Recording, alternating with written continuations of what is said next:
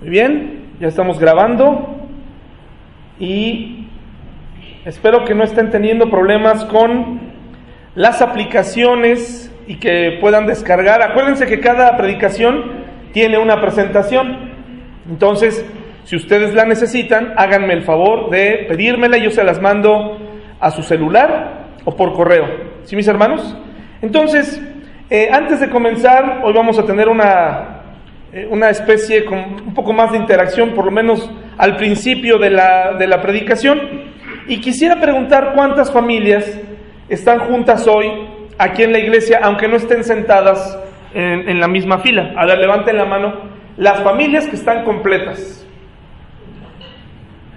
Muy bien, allá hay una, allá está otra, ¿sí? Acá, bueno, ya lo que quedó de la familia, ¿verdad, José?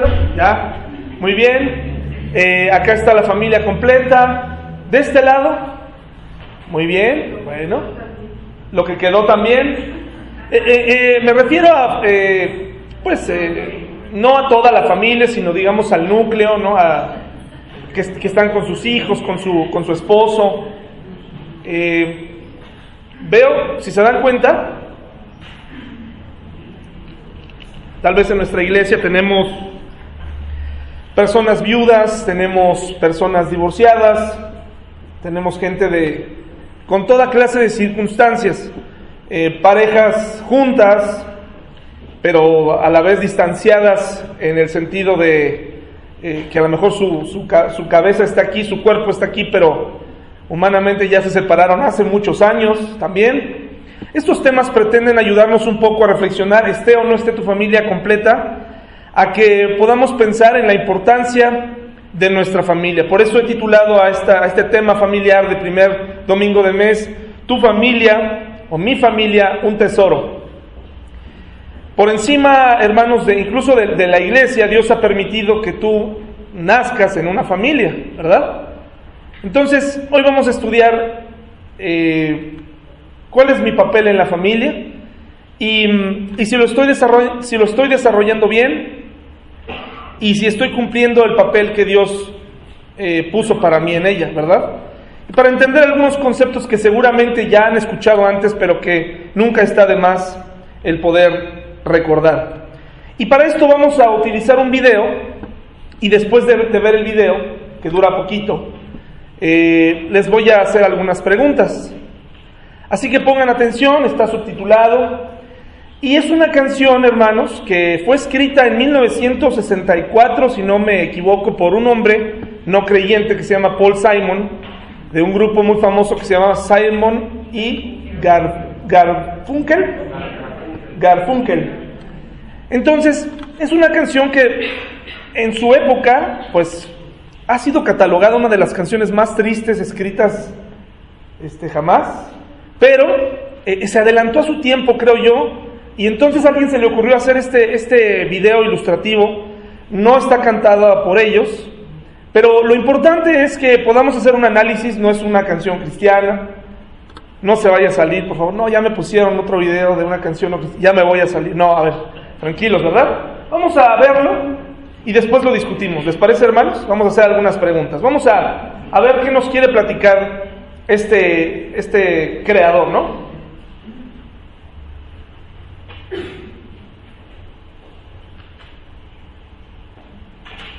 Hello, darkness, my old friend. I've come to talk with you again. Because a vision softly creeping left its sheets while I was sleeping. And the vision that was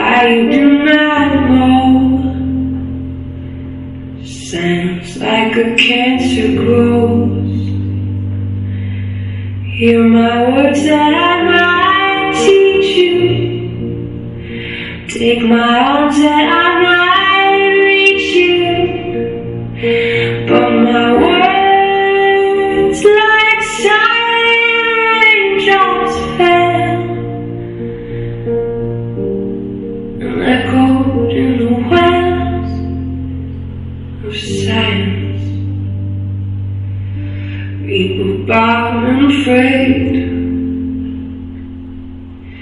to the neon god they made. And the sign flashed out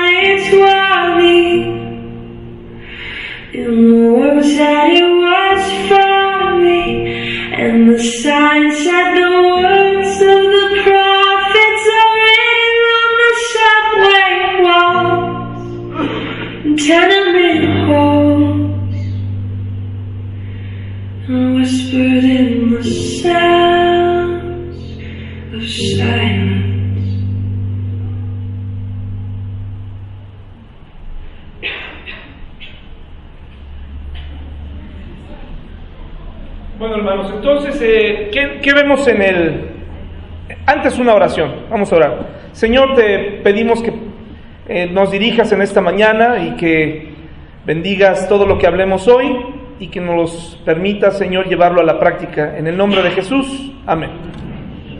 ¿Qué vimos en el video, hermanos? ¿Quién, así brevemente, no tenemos que hacer mucho resumen? Eh, ¿quién, qué, qué vimos en el video?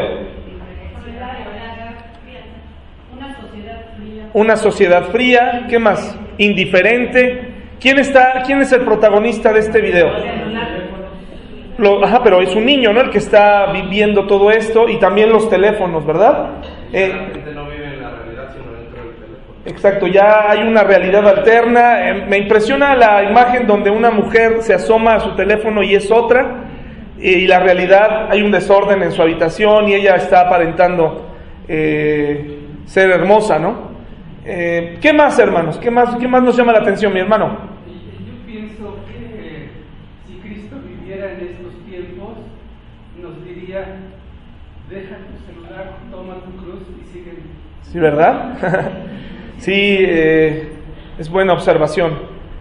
Entonces, creo que todos estamos de acuerdo que es una sociedad fría, ¿sí, Elena? Las relaciones este, buscadas a través de internet y sin saber, o sea, por el físico nada más, sin saber qué hay en el corazón de la persona, ¿no? Exactamente. Como un catálogo, a ver quién me gusta, quién no. Si bien las redes sociales tienen muchas cosas buenas, también tienen muchas tantas muy malas. Eh, sí, Martita. Bueno, desde luego podemos interpretarla de muchas maneras. Ajá.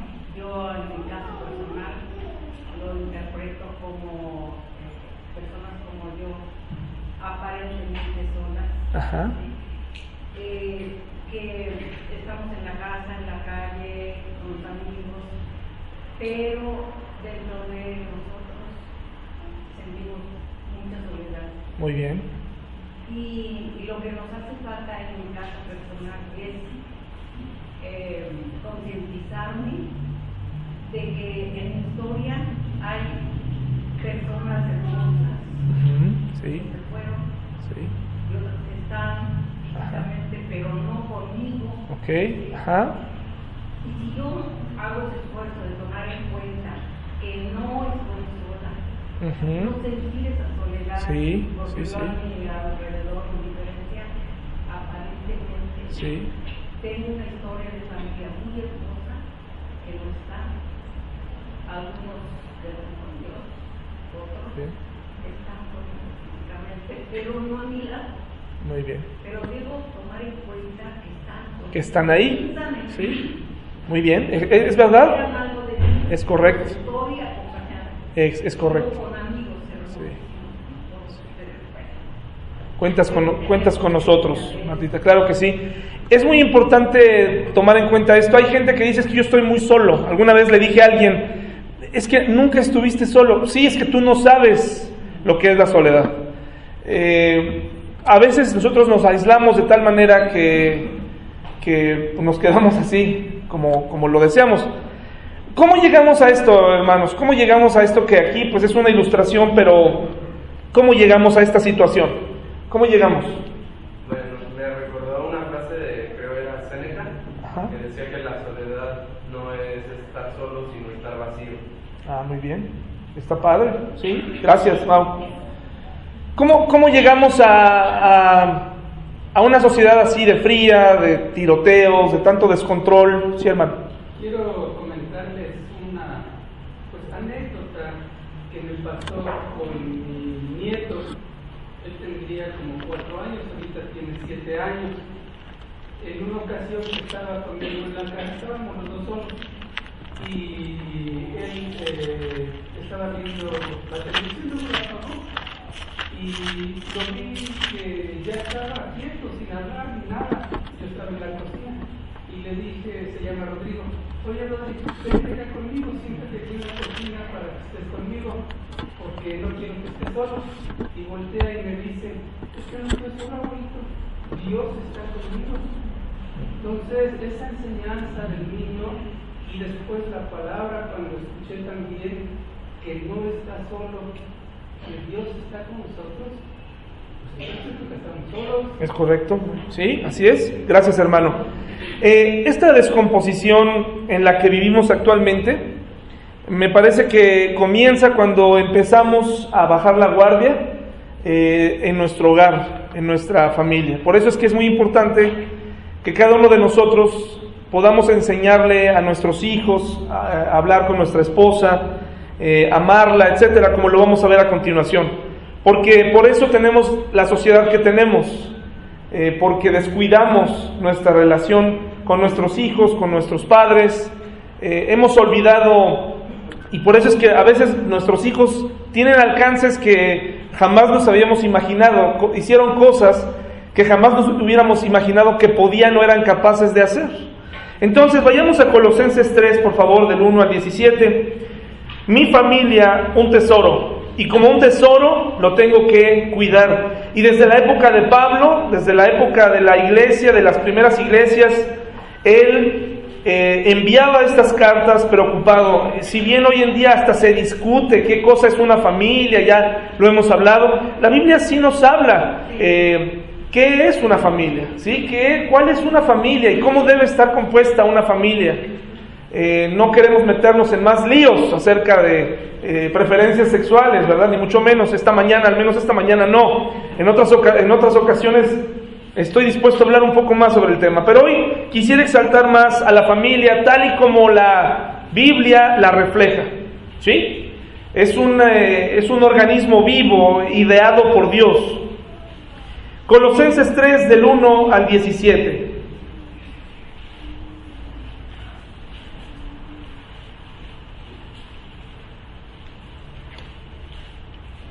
¿Ya lo tenemos?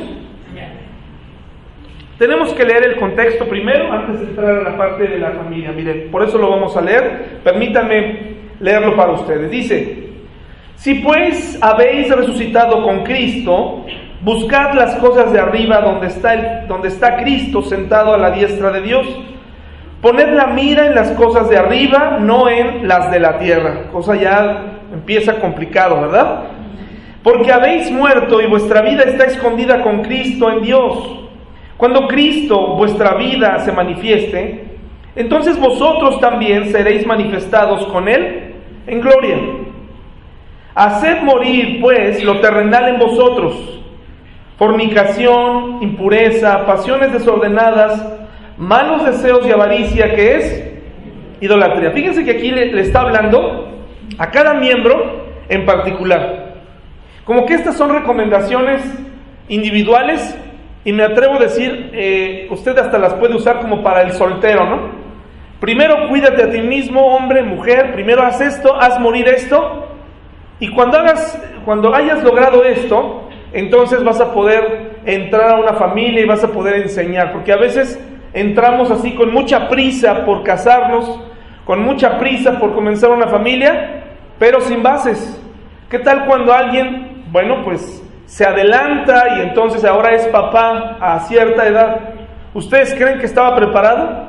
No estaba preparado, ¿verdad? Y menos si se da el lujo de no venir o de no, o de no acercarse a Dios o de no buscar a Dios, se vuelve una complicación y un martirio. Y esa familia está a la deriva. Y dice, cosas por las cuales, ¿qué cosa? La ira de Dios viene sobre los hijos de desobediencia, en las cuales vosotros también anduvisteis en otro tiempo cuando vivíais en ellas. O sea, sí sabemos de lo que está hablando Pablo. Pero ahora dejad también vosotros todas estas cosas. Y me parece cosas que el hombre o el cristiano o el individuo dice no son tan graves como las de la lista anterior, ¿no? Primero Pablo les da una lista seria de pecados eh, tremendos y después dice, bueno, pero no nada más dejen de hacer eso. Ahora, dice aquí, tienen que dejar estas cosas. Ira, enojo, malicia, blasfemia, palabras deshonestas de vuestra boca. El miércoles hablábamos en la célula la facilidad con la que un cristiano eh, se le olvida que es un hijo de Dios y la facilidad con la que inmediatamente le dan entrada y ya eh, pasaron 15 minutos en la reunión y ya está hablando groserías como todos los demás ya está eh, chismeando, ya, o sea, se nos olvida muy rápido quiénes somos en Cristo. No mintáis los unos a los otros, habiéndoos despojado del viejo hombre con sus hechos y revestido del nuevo, el cual conforme a la imagen del que lo creó, se va renovando hasta el conocimiento pleno, donde no hay griego ni judío, circuncisión ni incircuncisión, bárbaro ni escita, siervo ni libre, sino que Cristo es el todos, ¿y qué hermanos? Y en todos. Vestíos pues como escogidos de Dios, santos y amados, de entrañable misericordia y de benignidad, de humildad, de mansedumbre, de paciencia, soportándoos unos a otros y perdonándoos unos a otros. Si alguno tuviere queja contra otro, de la manera que Cristo os perdonó, así también hacedlo vosotros. Y sobre todas estas cosas, vestidos de qué hermanos? Que es el vínculo perfecto. Y la paz de Dios gobierne en vuestros corazones, a la que asimismo fuisteis llamados en un solo cuerpo, y sed agradecidos. La palabra de Cristo mora en abundancia en vosotros, enseñándoos y exhortándoos unos a otros en toda sabiduría, cantando con gracia en vuestros corazones al Señor con salmos e himnos y cánticos espirituales y todo lo que hacéis, sea de palabra o de hecho, ¿qué hermanos? Hacedlo todo en el nombre del Señor Jesús, dando gracias a Dios Padre por medio de él. Hermanos, quiero hablarles un poco de Colosas. Eh, Colosas, hermanos, era una ciudad, fue una ciudad muy importante, muy importante. Como toda ciudad próspera, por su lana, la lana que tenía, una lana teñida de color púrpura que vendía alrededor de las ciudades que había, estaban en crecimiento, pero nadie era como Colosas, probablemente de ahí el nombre, era colosal, ¿no? En su momento, porque cuando deciden cambiar la ruta comercial entonces hacia Hierápolis y hacia la Odisea, entonces viene, viene a menos esta ciudad. Pero entonces tenemos que era muy famosa y como una ciudad próspera, vienen muchas cosas buenas, pero también muchas cosas malas, ¿verdad? Querétaro es una ciudad en crecimiento, hermanos. ¿Se preparó para el crecimiento Querétaro? Ya hay mucho tráfico, ya... Pero ojalá que nada más quedara en el tráfico. Ya también se habla de cifras más altas de ciertos delitos, pues es normal, es una ciudad ya más grande, es una ciudad ya más conflictiva.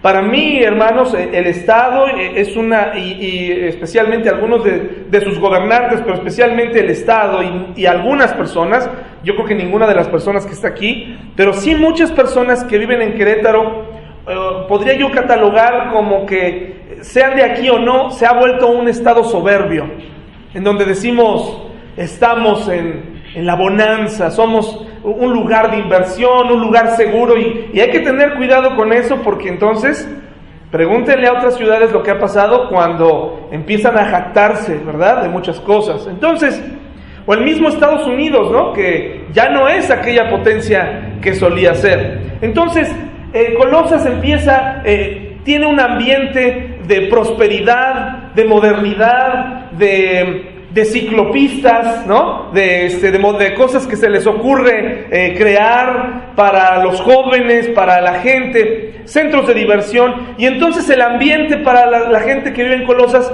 empieza a hacerse complicado. ¿Y qué creen que es lo primero que se empieza a romper, aparte de nuestra relación con Dios?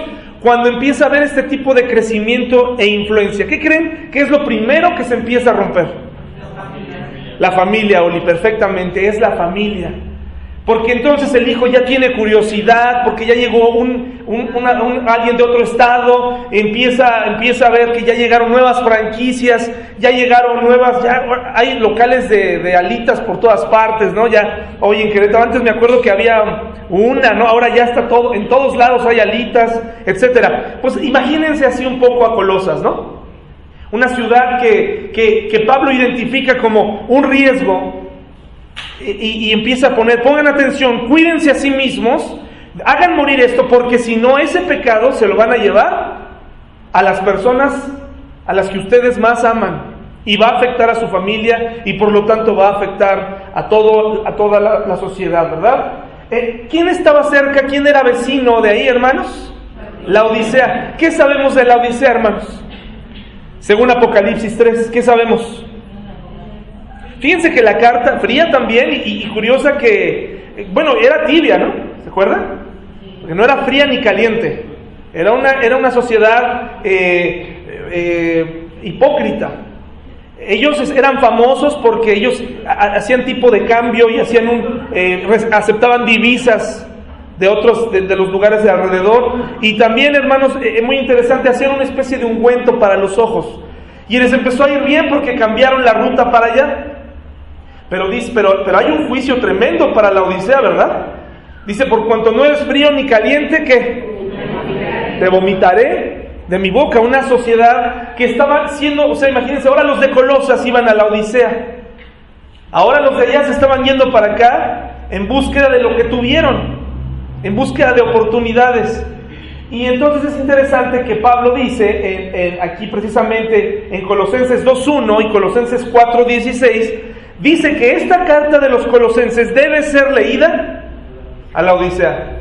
Porque Pablo, dirigido por Dios, le dice, ten cuidado porque la prosperidad, porque la influencia es muy importante y va a acabar con tu tesoro que es tu familia, tus padres, tus hijos, nuevas costumbres, nuevas religiones, nuevas formas de pensar.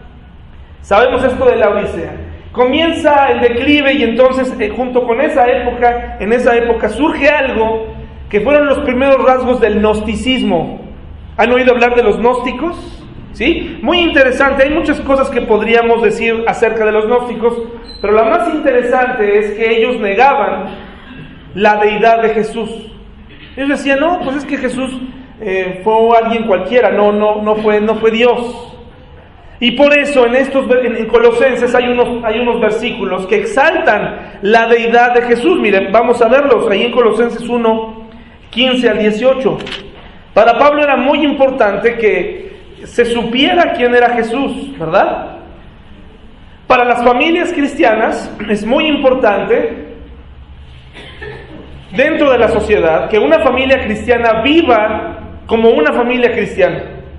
No que se eh, mimetice o que, o que se camuflajee con el mundo, sino que realmente una familia cristiana permanezca como una familia cristiana. La mejor defensa para todas esas nuevas cosas que se les van a ocurrir con el tiempo es, y para que tus hijos no se, no se influyan, es la familia. Pero la familia cristiana, no la familia que tú crees que es cristiana, sino tu familia cristiana con fundamentos cristianos, no tu familia religiosa, que todos están tal vez aquí pero no entienden nada, ¿no? Y que saliendo de aquí comienzan las malas palabras, las amenazas y las peleas. Eso no sirve de nada. Por eso para Pablo era muy importante que la gente supiera quién era Jesús, para que lo dijeran a sus hijos. Primera, eh, perdón, Colosenses 1, 15 y 18. ¿Ya está? Él es la imagen del Dios invisible, el primogénito de toda creación, está hablando de Jesús, porque en Él fueron creadas todas las cosas, las que hay en los cielos y las que hay en la tierra, visibles e invisibles. Y, aquí, mm, no sé si les ha pasado cuando te apasiona un tema y entonces no es suficiente poner un adjetivo. Y vemos a Pablo que dándoles aquí muchos argumentos y con mucho amor describiendo a su Dios, describiendo a Jesús, porque ya parece que va a terminar, miren, pues por él fueron creadas todas las cosas, con eso hubiera sido suficiente, pero él dice, no, no, no, las que hay en los cielos y las que hay en la tierra, hubiera sido suficiente, pero él dice, no, no, no, no, dice, visibles e invisibles, sean tronos, sean dominios, sean principados, sean potestades, todo fue creado por medio de Él y para Él. Y Él es antes de, de todas las cosas y todas las cosas, ¿qué hermanos? En Él subsisten. Y Él es la cabeza de qué hermanos? Que es la iglesia, el que es el principio y el primogénito de entre los muertos, para que en todo tenga preeminencia. Hermanos, en la medida en que nuestra familia cristiana está firme, nuestra iglesia estará firme. De tal manera que si yo me pongo a ustedes a, a- a delegarles cosas para hacer en la iglesia, se va a debilitar su familia y nuestra iglesia no va a crecer. Eso es algo que es muy común. Tú llenas de responsabilidades a la gente en el nombre de Dios y los sacas de sus hogares porque estamos en junta todo el tiempo. Y resulta que en tu familia la esposa ya se enojó porque nunca llegas a comer porque estás en la iglesia porque nunca ves a tus hijos.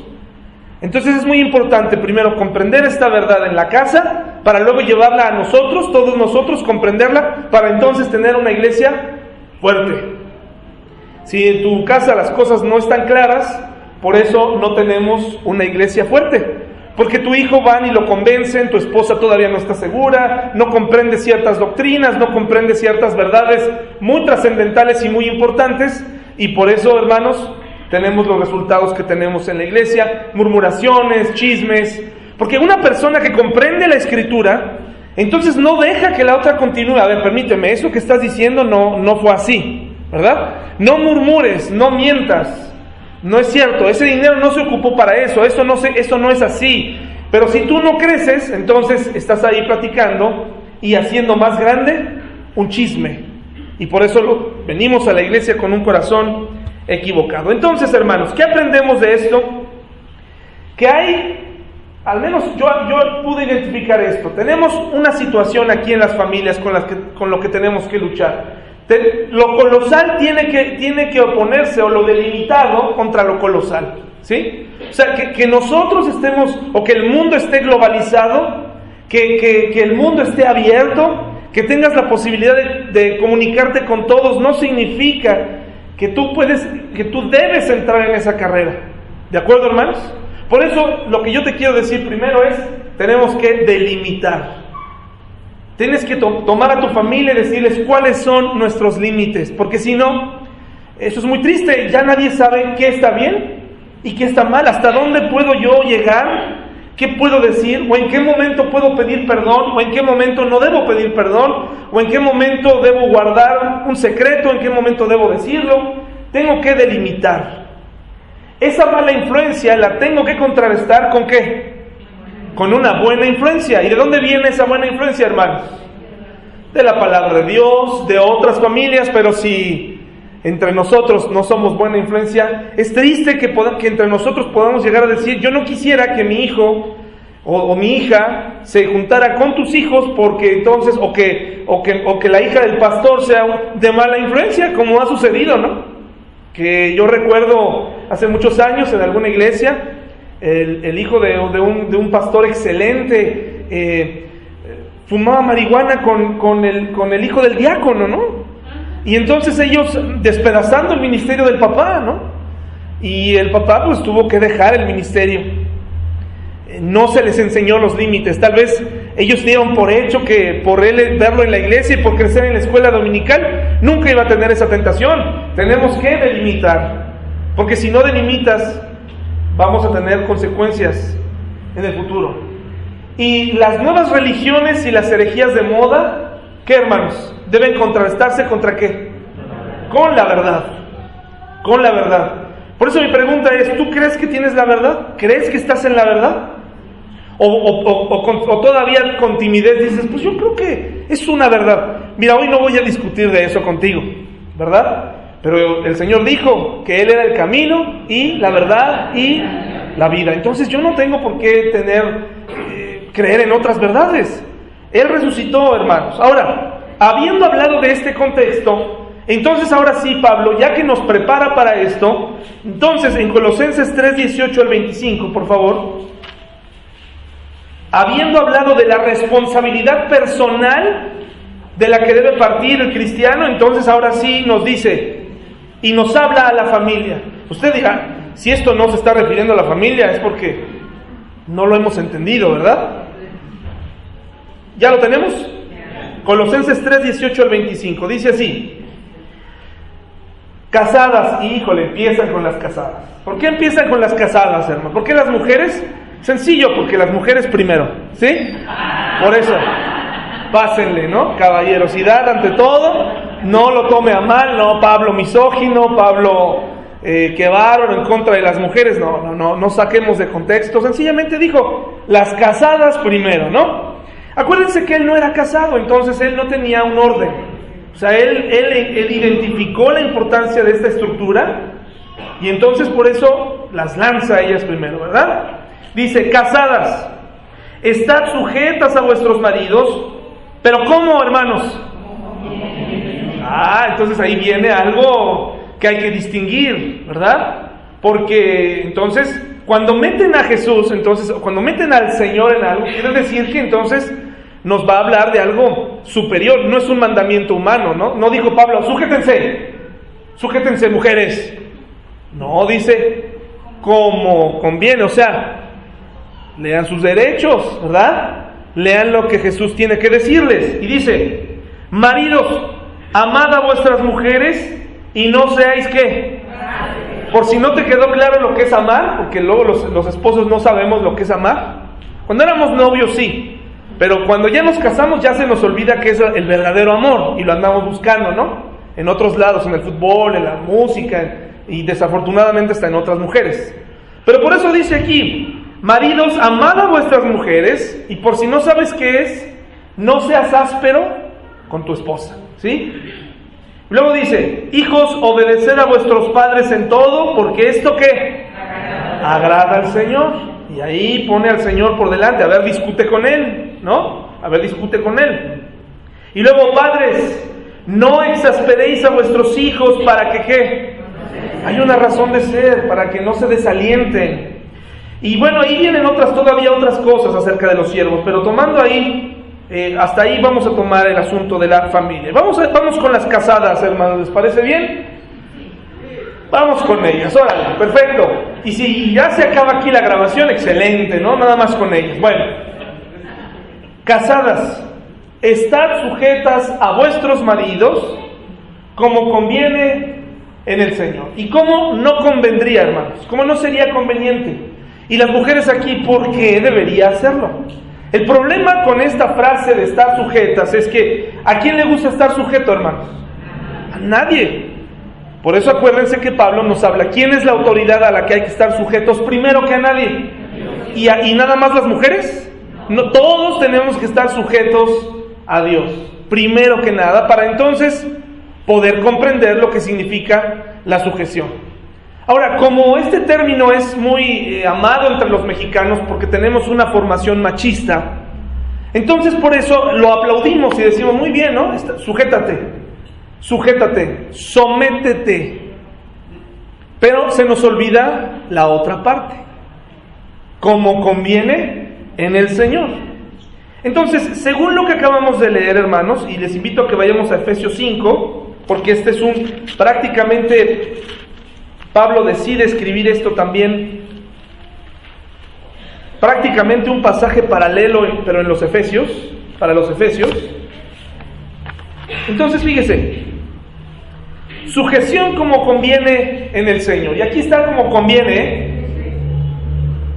Efesios 5, 5 ahí, deje- ahí déjelo, no lo vamos a ver ahorita de momento. Pero lo que acabamos de leer es, ¿qué, qué cosa significa la sujeción? Como conviene en el Señor, no como me conviene a mí como esposo. Y esto sirve para los que se van a casar y las que se van a casar. Una de las cosas que más desanima hoy a los matrimonios es, ay, pero voy a tener que hacerle caso. Voy a tener que consultarle. Bueno, algo anda mal en tu relación si no estás dispuesto o dispuesta a compartirle a tu esposa, ¿no? Algo anda mal. Al- Probablemente lo mejor es que no te cases porque si de novio se está costando trabajo, no te metas en problemas. Dice Pablo, ¿estás bien como estás? ¿Estás bien soltero? No te preocupes, no te cases y mejor espera a que eso cambie dentro de ti. La sujeción como conviene en el Señor es voluntaria, hermanos. Es voluntaria. Me sujeto a alguien voluntariamente. No me pongo a, no estoy a fuerza ahí. Aquí es donde muchas mujeres sumisas eh, se equivocan. Creen que estar sujetas es aguantar humillaciones, es aguantar eh, golpes, es no ir a la autoridad para denunciar que amenaza con hacerle algo a sus hijos, es aguantar meses sin pensión, ¿no? Tú puedes, por, por, por ti adelante, si quieres, no la pidas, pero tus hijos merecen pensión, ¿sí, hermanos? Merecen que tú hagas algo, ¿sí? Porque mucha gente tiene una confusión con, no, no, no, no hay que ir con la autoridad. Ah, pero eso sí, llegas a la iglesia llorando, triste, desalentada, desanimada, ya no sabes qué hacer. Pues ve con la autoridad y resuelve la situación. Resuelve la situación, pero que se resuelva ya. Y vamos a ver si él entonces así está dispuesto a hablar. Es, ¿cómo es la sujeción? Parte del amor. Me sujeto a él porque lo amo. Es un regalo para su propio marido. Es decir, mira, yo me estoy sujetando a ti por amor, te, regalo mi libertad, ¿no? O, o, esa parte de mi libertad. Efesios 5, 22, las casadas estén sujetas a sus qué? Interesante, propios maridos. Vivimos en una época en donde una chica, una mujer, tiene un hijo, se divorcia, va y se casa con otro, y va y se casa con otro, y después entendió lo que significa su propio marido, ya se perdió ese concepto. Límite, estás teniendo problemas con tu esposo, el mundo dice, ya, rapidito divórciate. Espera, todavía hay opciones, todavía puedes explorar algunas cosas, todavía. Pero el mundo se globaliza, el, mundo, ya en 15 minutos te divorcias, más tardaste en escoger el sabor del pastel que lo que te estás divorciando, ¿verdad? Tranquilos. Su propio marido, ya hay muchas mujeres hoy que ya no saben lo que es tener su propio marido, ya han tenido varios maridos y están en búsqueda de otro. Y eso es lo que hay que tener mucho cuidado. Si no pudiste con uno, ¿cómo vas a poder con el otro? Y tenemos la esperanza de que va a llegar el príncipe azul, que esta vez no te va a pedir que te sujetes a su manera, a su manera, hermanos, porque si algo sabemos hacer los mexicanos, los hombres mexicanos, al menos la mayoría, es tú haces lo que yo digo porque yo soy el líder, ¿no? Porque yo soy, y, si no te importa y si no estás de acuerdo, no hay problema. Hay un problema, porque la sujeción como conviene en el Señor tiene estas características. Parten del amor, de lo voluntario, y es un regalo. Parte de un sometimiento, mire, Efesios 5:21. Pero Pablo establece cuál es la verdadera, el verdadero sometimiento. Mire, someteos que unos a otros. ¿En qué? En el temor de Dios. O sea, mi esposa se va a someter. Muy bien. Está sometiendo, está confiando, está poniendo en mis manos a través del sustento, a través de muchas cosas, ella se va a someter a mí. ¿No te da miedo? A veces los hombres no sabemos qué hacer con la sumisión de la mujer. Y solamente lo usamos para, esto está mal, esto no, no me gusta tu comida, estás fea, estás engordando, eh, haz esto, los niños están mal educados, como si no se valiera que tú opinaras, ¿no? Mira lo que estás haciendo con los hijos, míralo, yo traigo el pan, ah, ¿no?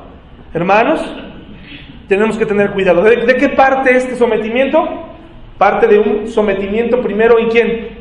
En Jesús, en Dios. Me someto a Él primero. Estoy dispuesto a ver qué, qué quieres decirme, Dios, en tu palabra, acerca de mi familia. Y entonces yo voy y ahora sí, esposa, ya sé hacia dónde vamos.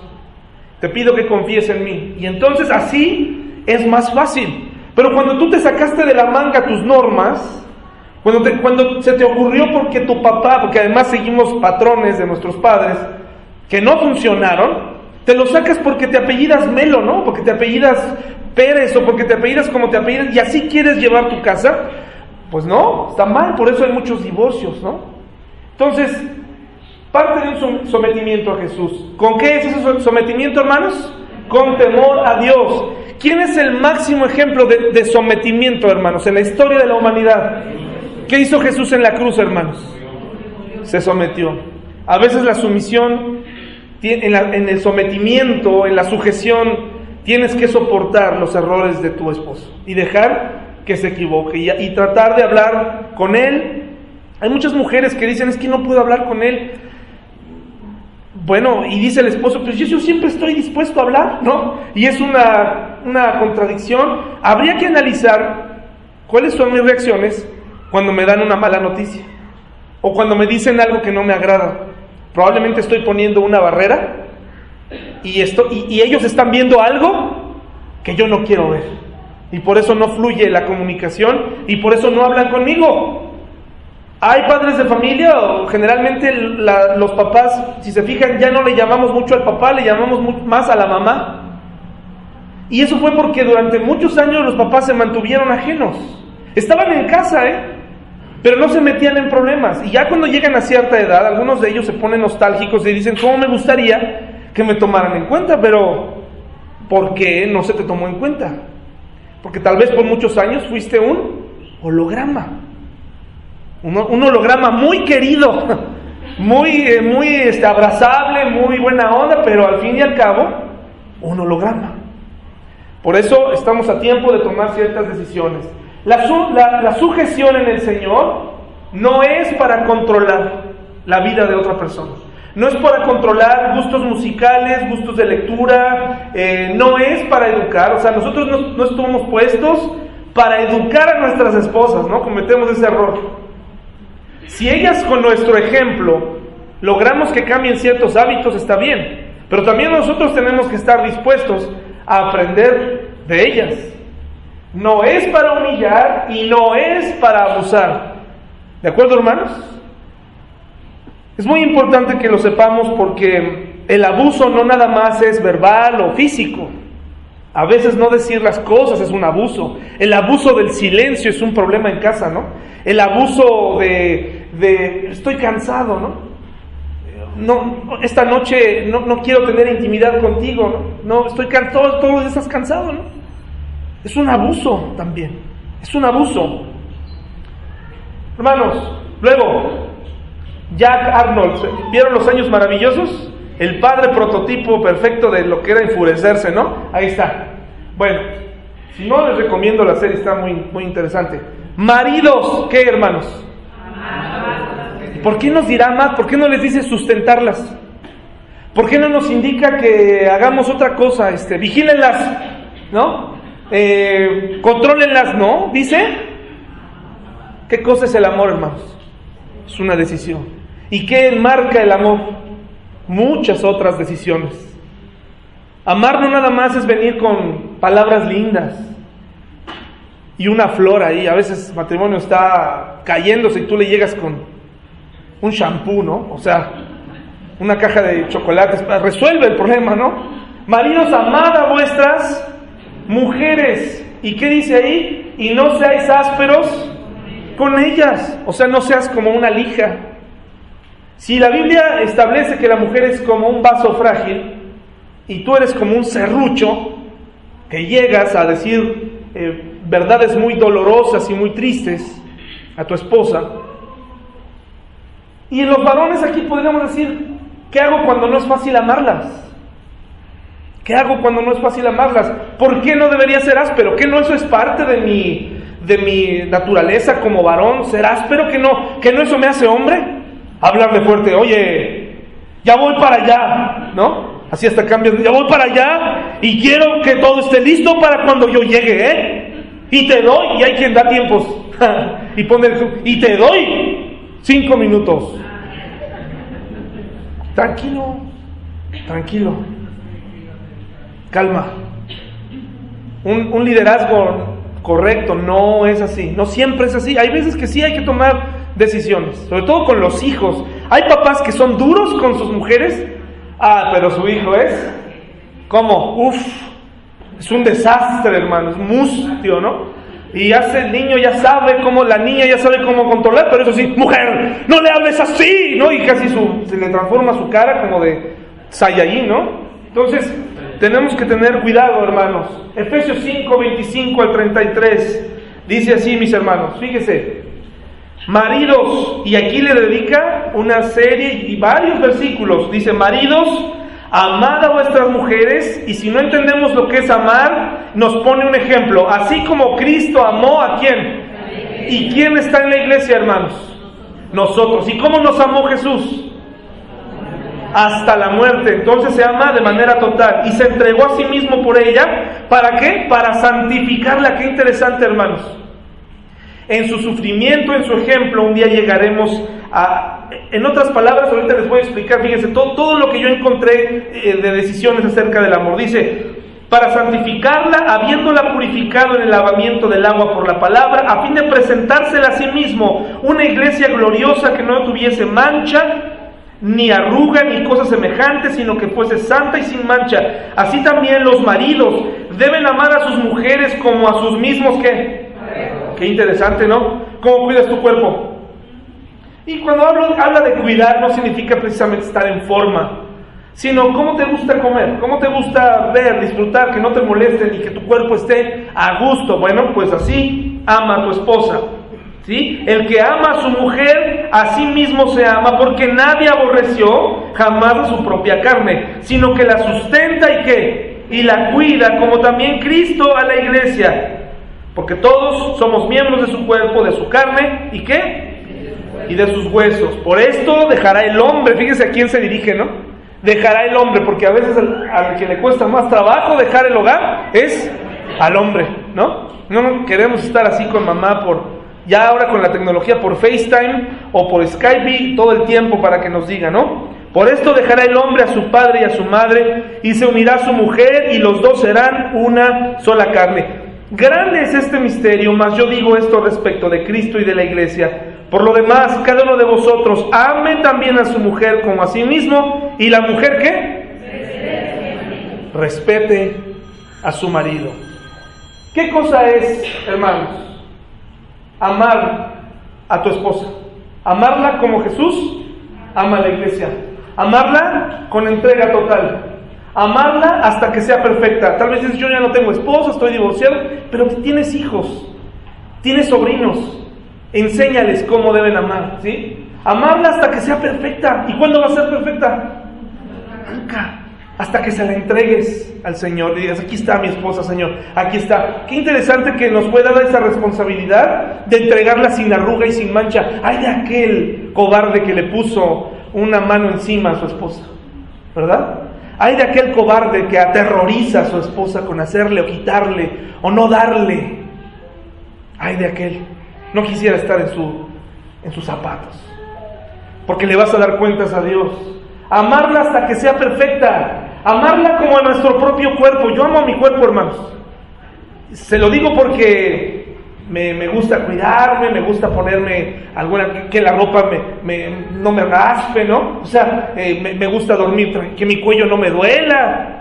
Sí sabemos lo que es cuidar nuestro cuerpo, comer bien, amarla de manera única, no que tengas un corazonzote para todas las hermanas de la iglesia o de toda la cuadra, ¿no? Amarla de manera única, amarla como a nadie, amarla con el cuidado, como eh, cuidándola, ¿no? Como cuidas tu reloj, que no se raye, como cuidas tu auto, como cuidas las cosas de hombre, ¿no?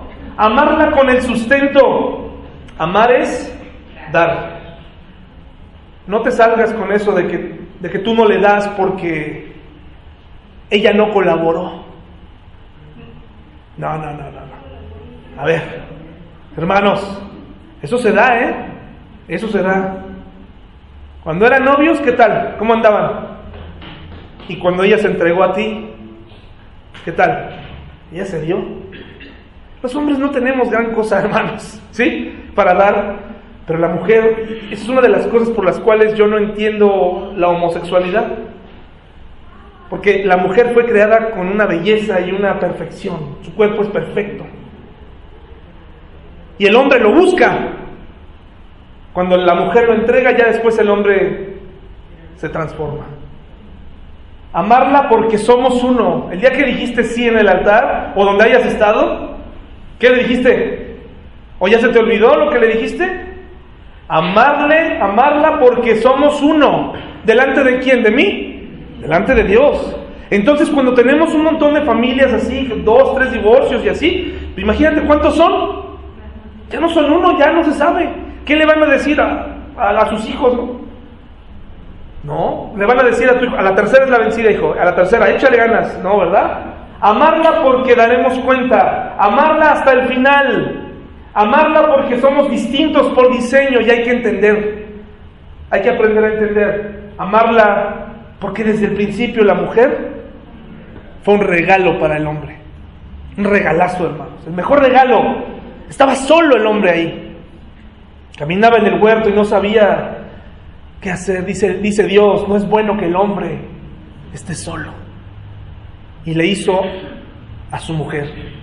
Qué bendición, hermanos. ¿Vamos bien hasta aquí?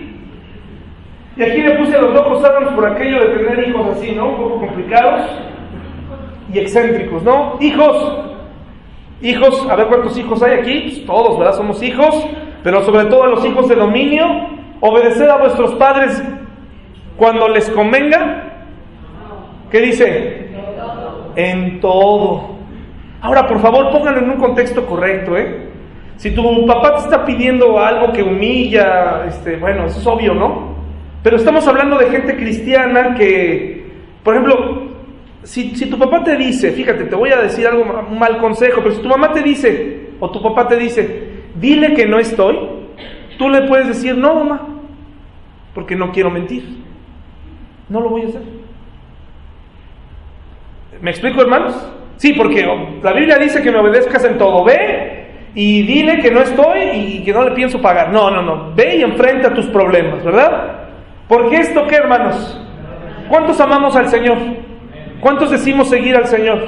¿Cuántos decimos que le alabamos y que le... Bueno, entonces nos dice, porque le agrada a tu Dios, le agrada a tu Señor, al que murió por ti en la cruz, le agrada, le gusta que obedezcas a tus padres.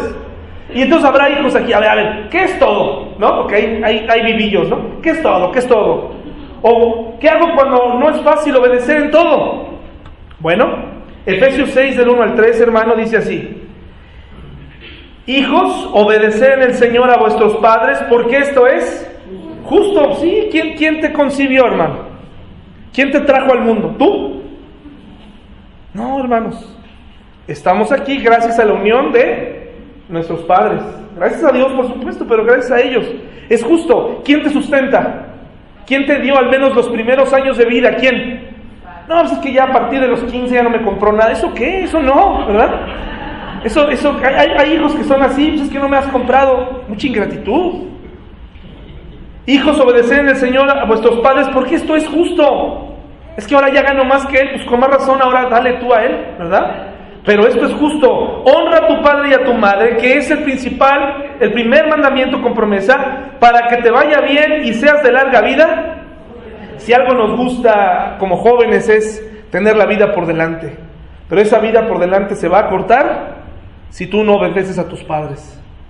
Si tú no, si tú no los honras, la vida se va a cortar. Curioso que aquí te irá bien. Si, si se fijan en los dos pasajes, esa promesa no se la da a los esposos ni a las esposas, porque el Señor conoce cómo es una relación matrimonial, ¿verdad? Tal vez someterte no te va a ir siempre bien y tal vez tu esposo no te va a felicitar por eso. Tal vez amar a tu esposa no le va a cambiar el ánimo, ¿sí? No, te va no vas a lograr mucho, tal vez. porque somos distintos por diseño. Pero aquí sí le dice al joven y lo incentiva a obedecer y le dice, obedece porque te va a ir bien y serás de larga vida en esta tierra que te gusta vivir.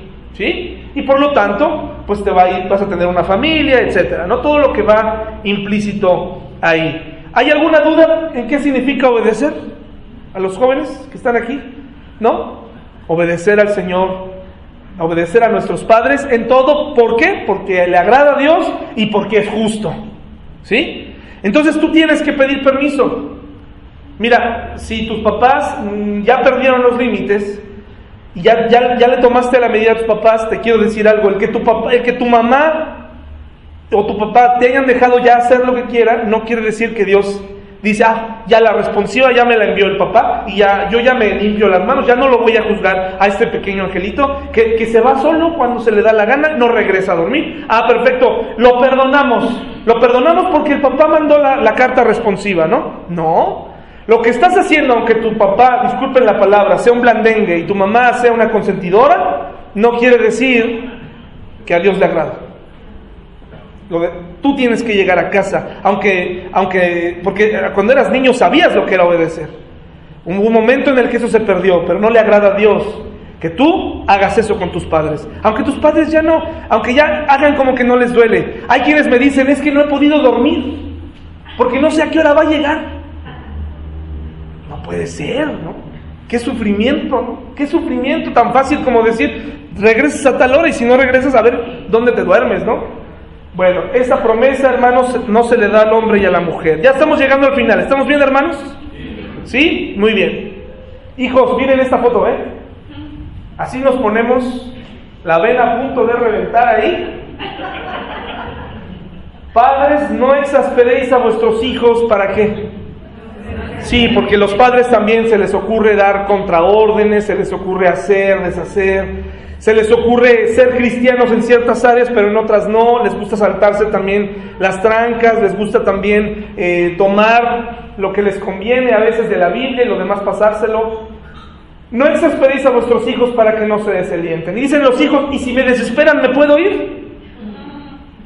¿Cuánto les durará el desaliento? Dicen los padres, ¿no? Igual y lo considero y lo desaliento y lo exaspero, ¿no? Pues no, hermanos. ¿Qué significa exasperar? Cuando el papá hace cosas que irritan. Es irritante cuando el papá todo el tiempo se está peleando con la gente. Porque cree que tiene razón. ¿Conocen personas así? Todo el tiempo están peleando con la gente, hermanos. Y ahí estamos en el restaurante, ¿no? Otra vez. Ya no, por favor, ya no. Eso, eso que pareciera una tontería va a ocasionar que cuando tu hija pueda, se va a ir. De intercambio, no necesariamente al mundo. No, gracias. Cosas irritantes como estarse peleando todo el tiempo por las mismas cosas, por, por estar criticando tu rock, ¿no? Está crítica su música, pero tú tienes a José José ahí, y sus canciones de adulterio y de, de sexo, y, ah, pero tu rock satánico, ¿no? No hay congruencia, no hay congruencia, hermanos. Sacar de quicio, porque no, porque hay, le pides de favor, oye, por favor, te, te ruego que esto no, no lo hagas, ¿no? Y lo sigues haciendo, sacas de quicio. No exasperes a tus hijos. Desalentarlos significa dificultar la respiración, quitarle los ánimos, la valentía y la energía a una persona. Viene a contarte lo que logró y tú, ah, está bien, sí, yo cuando era joven hice más que eso, ¿no? Hice más que eso y, y todavía lo sigo haciendo, ¿no? Y, es, un- es una mediocridad eso que estás haciendo. Cuando te dicen, oye, quiero estudiar esto, y tú dices, no, eso no te va a dar de comer. No. Ay, ay, ay, el emprendedor, ¿no? No, tienes que tener paciencia para no desalentarlo. Incluso cuando tu hijo o tu hija vienen y te platican, oye, ¿qué crees? Me gusta una niña, me gusta un niño. No, no, no, no, estás muy chiquita para eso. Entonces hay que tener atención, paciencia y hablar con ella y hablar con él, porque si no lo va a hacer a escondidas. Lo va a hacer a escondidas. Tenemos que tener cuidado, hermanos, para no irritar, para no enfurecer, para no sacar de quicio y poner fuera de sí a nuestros hijos.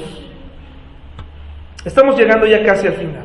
¿Qué está tratando de decirnos Dios a través de Pablo, mis hermanos?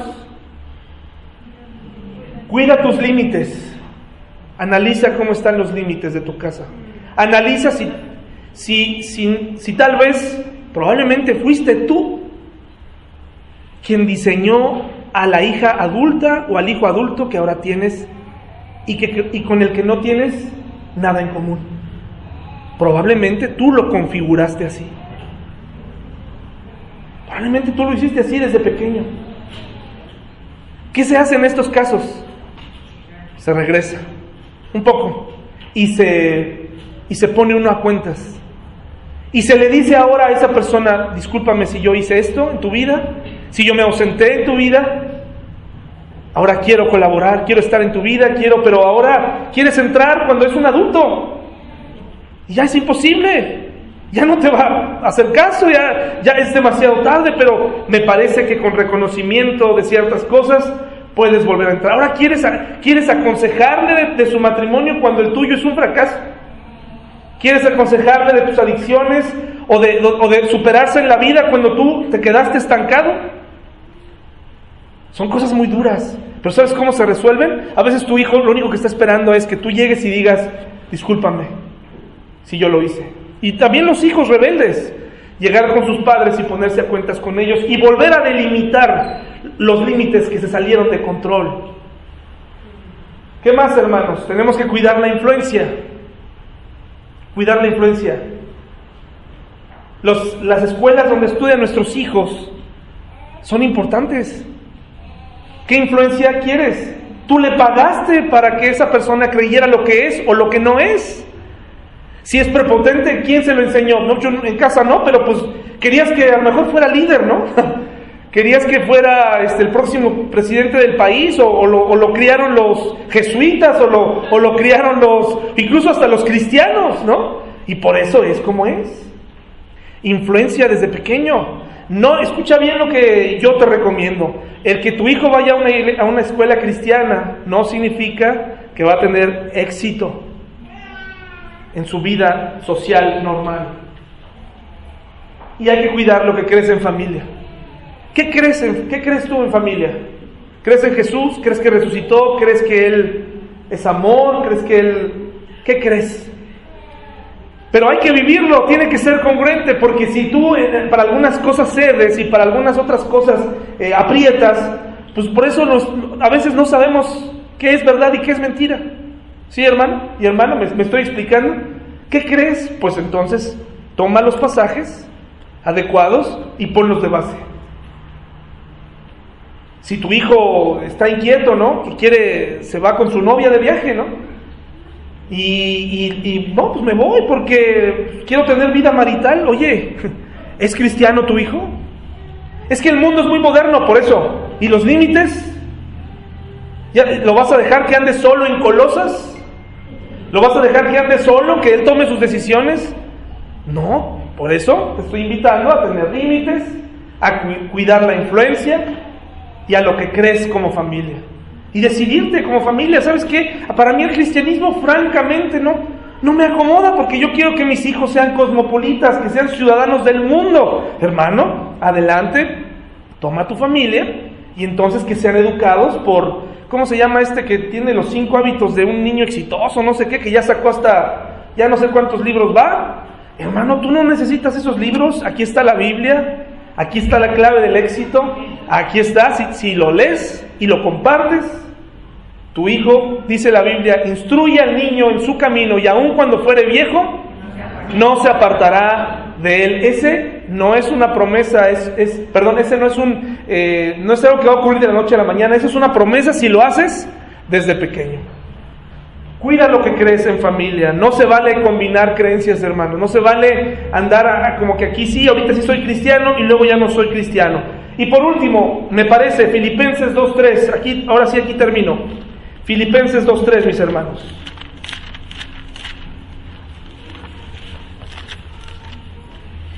¿Qué he hecho como papá? ¿Qué he hecho como mamá? ¿Qué estoy haciendo como hijo? ¿Qué, estoy, qué estamos haciendo como padres?